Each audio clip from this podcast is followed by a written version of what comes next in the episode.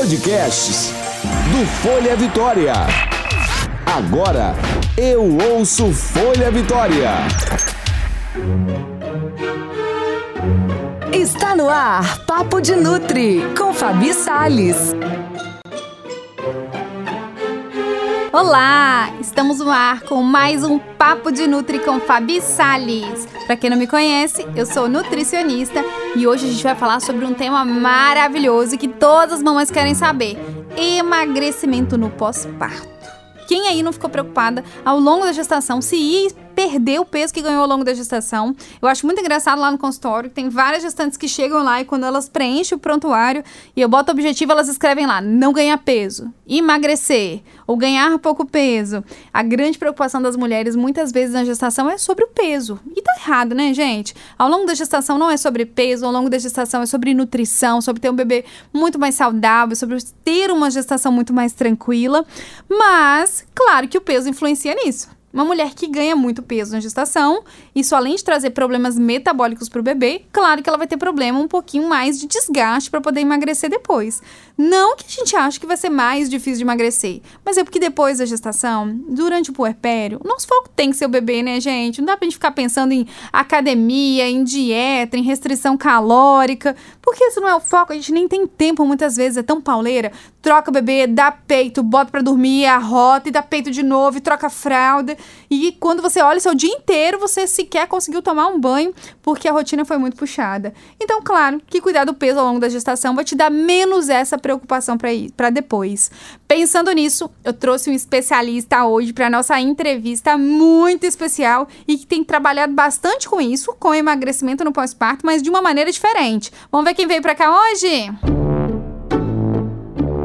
Quadro Chama o Especialista.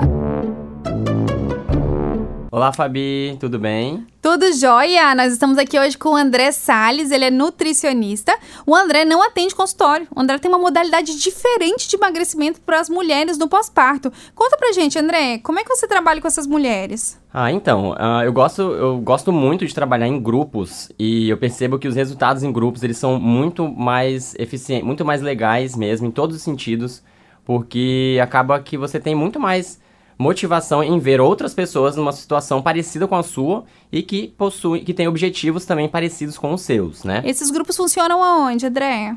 Os grupos que eu faço, eles são todos pelo WhatsApp. Então a gente tem uh, um, uma interação diária uh, com todos os participantes, né? Eu participo com elas, tiro todas as dúvidas e, e falo tudo que eu acho necessário para cada situação.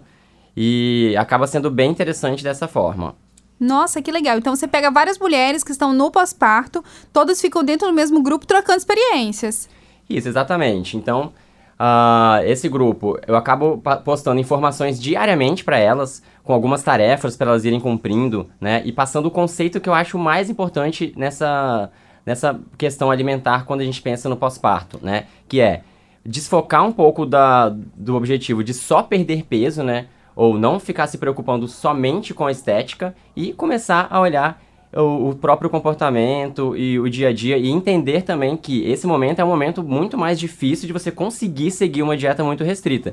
E na verdade não é também uma opção legal, porque a gente tem que pensar na produção de leite. Então, no fim das contas, acaba que uh, as mulheres uh, elas conseguem chegar a um ponto de equilíbrio com todas as orientações né, que são passadas e comendo com muito mais consciência ao longo dos dias. Então você não trabalha com dieta para elas, são só apenas orientações nutricionais? Então, aí, além das orientações, eu tenho também algumas sugestões de cardápios ao longo desses dias, que eu vou variando o estímulo da alimentação. Mas claro que eu sempre deixo bem claro que elas não têm que seguir 100% de tudo que está ali, porque cada pessoa é um ser individual e vai ter uh, questões individuais que vão estar afetando a sua alimentação. Então, o que eu digo é para manter uma alimentação com comida de verdade e com muita consciência, prestando atenção nos momentos em que, você, que elas estão comendo. E uh, seguir ao máximo as orientações para ter a perda de peso. Lembrando que o foco ele acaba sendo muito mais nessa questão do comportamento mesmo delas, né? E de como elas conseguem lidar com as situações do cotidiano que envolvem a comida. E isso acaba trazendo muito benefício para a vida delas até depois do desafio. Então, meu foco ele não é só durante o desafio, de uma certa forma, né?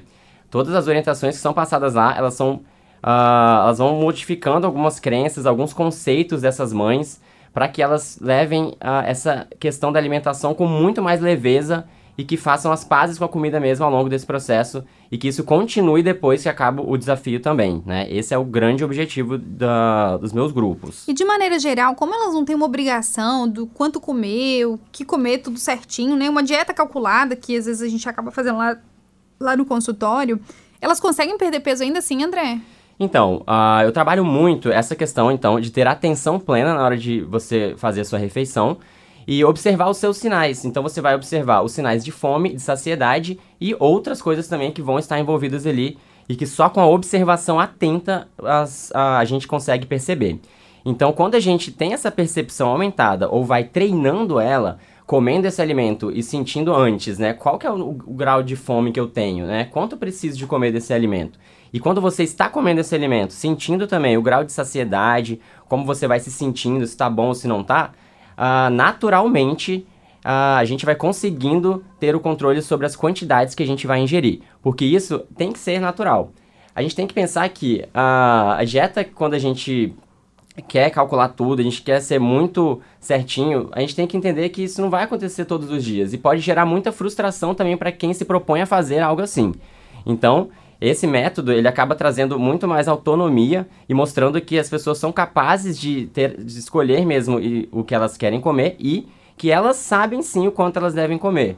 Mas claro que ao longo dos dias eu vou dando várias dicas e vou refinando todo tudo isso, né, para que elas tenham essa percepção realmente uh, adequada para estar melhorando a saúde, para reduzir o peso e todas as questões que a gente tem uh, nesse grupo, né? Na verdade, o que você trabalha, então, é educação nutricional, né, André? O que todo mundo deveria ter. Porque a partir do momento que tem educação nutricional, a consciência alimentar começa a trabalhar, né? E aí a gente pode definir se a gente quer comer um alimento ou se a gente não quer comer ele, né? A gente para de comer só pela emoção, a gente começa a comer por vários outros motivos também. Mas principalmente com a consciência do mal que vai fazer ou do benefício que vai fazer, né? A gente para de pensar, vou comer goji-berry para emagrecer, né? Tá muito além disso as nossas escolhas alimentares muito bacana, é muito bom saber que a gente tem essa maneira, porque muitas vezes as mães não têm tempo no pós-parto buscar um nutricionista, ir no consultório fazer uma consulta e principalmente seguir uma dieta, dieta, gente. Quem tem tempo com dois, três meses, quatro meses pós-parto de fazer uma dieta rigorosa? Isso não existe, é muito complicado, porque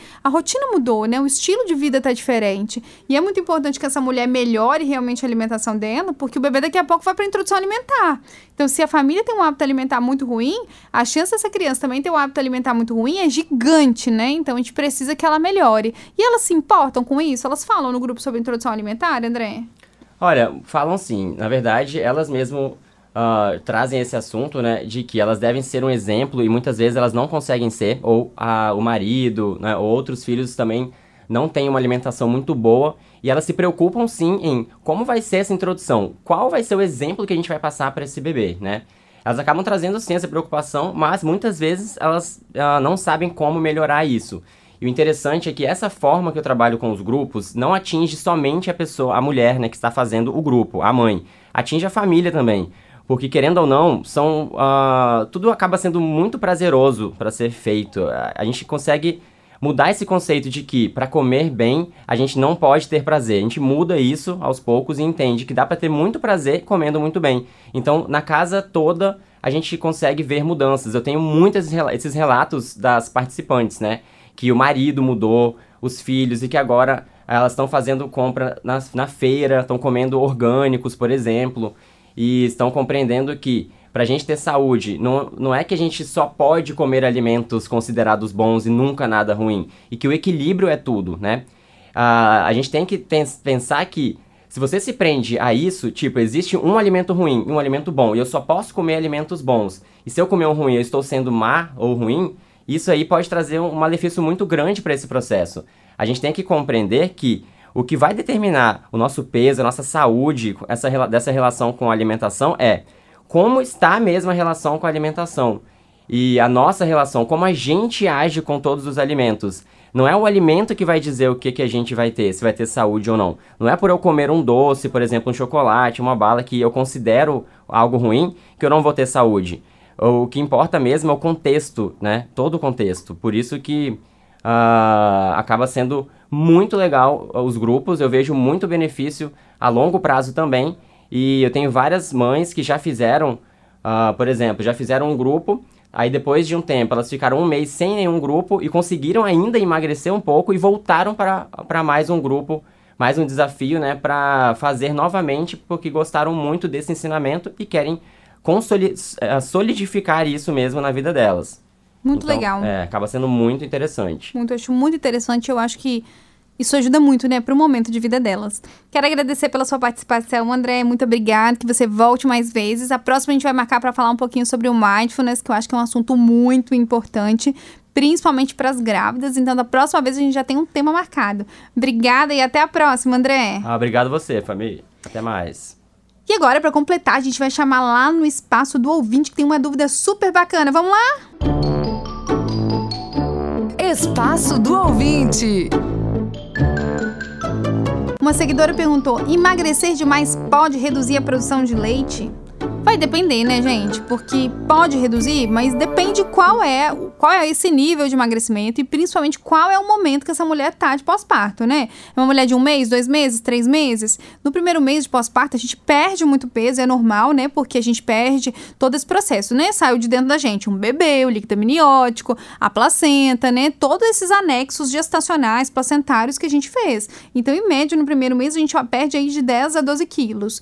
Aquilo que a gente ganhou acima disso, é o que vai ficando, que a gente vai ter que depois ter um trabalhinho para poder perder. Pode emagrecer rápido demais? Tem que tomar cuidado. Se esse bebê está no aleitamento exclusivo, não dá para perder rápido demais. E principalmente porque a gente não quer afetar o crescimento do bebê, né? A gente não quer que falte nenhum nutriente para ele. Agora, se é uma criança maior de um ano, aí eu já fico mais tranquila, porque o aleitamento materno ele já está bem estabelecido, a criança tem outras fontes alimentares e eu não me preocupo tanto. E é isso. Vamos fechar agora com o nosso quadro Dica da Nutri. Dica da Nutri. Hoje, a dica é muito simples, gente. A dica é Vamos controlar o que a gente come na gestação. Se a gente não quer perder peso demais no pós-parto, o que a gente tem que ter é uma gestação saudável. A gente não tem que pensar que tem que comer por dois durante, durante a gestação. A nossa meta é que ao longo da gestação a gente faça uma ótima alimentação, que o nosso bebê venha nasça com muita saúde, muito bem nutrido, que automaticamente quem come comida de verdade, comida da feira, o peso não sobe demais. E automaticamente, se você fizer esse bom controle, depois a gente não tem que se preocupar. É só um ajustezinho pequenininho para poder consertar e o nosso corpo voltar ao normal. E que isso leva um tempo. Cada momento é um momento, a fase do pós-parto é dedicada ao bebê, a estética fica um pouquinho de lado. E é isso, pessoal. Um beijo para vocês. A gente se vê no próximo programa. Que vocês tenham um fim de semana maravilhoso. Um beijo. Você ouviu Papo de Nutri com Fabi Sales. Até a próxima.